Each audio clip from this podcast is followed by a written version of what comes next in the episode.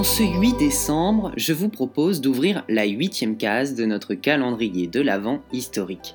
Et notre thème du jour est...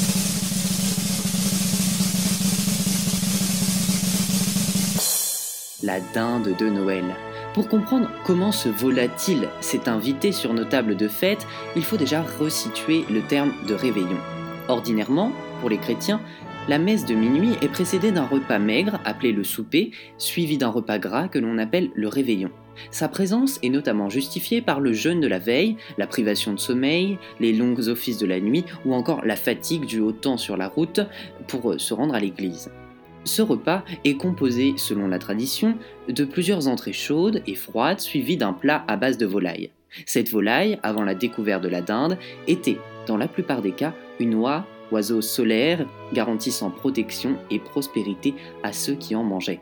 Et cela ne vous étonnera peut-être pas, mais c'est Christophe Colomb et les autres conquistadors du Nouveau Monde qui ramènent cet oiseau en Europe.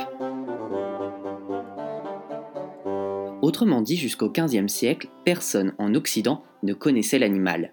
Les explorateurs le décrivent ainsi une poule grosse comme un pan, avec des plumes semblables à une sorte de laine. Son nom fut d'abord Poule d'Inde, car tout le monde était persuadé que Christophe Colomb s'était rendu dans ce pays et non en Amérique. Ce nom progressivement s'est raccourci et a donné d'Inde. Mais comment cet animal exotique a-t-il détrôné l'oie au menu de Noël? Nous écoutons une musique parmi celles de Noël et je vous retrouve juste après pour la réponse.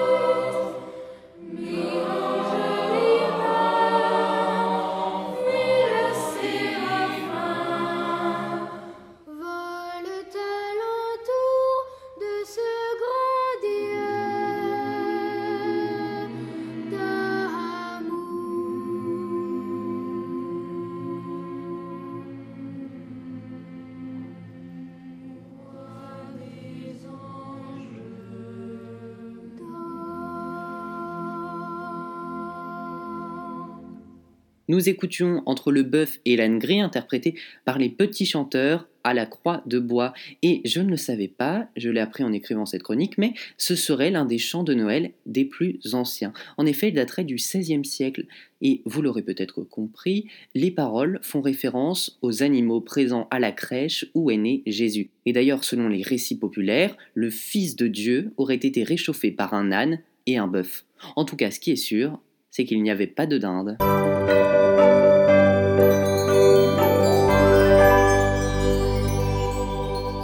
Mais outre cette plaisanterie, si vous le voulez bien, revenons à mon énigme. Comment la dinde a-t-elle détrôné l'oie sur le menu de Noël?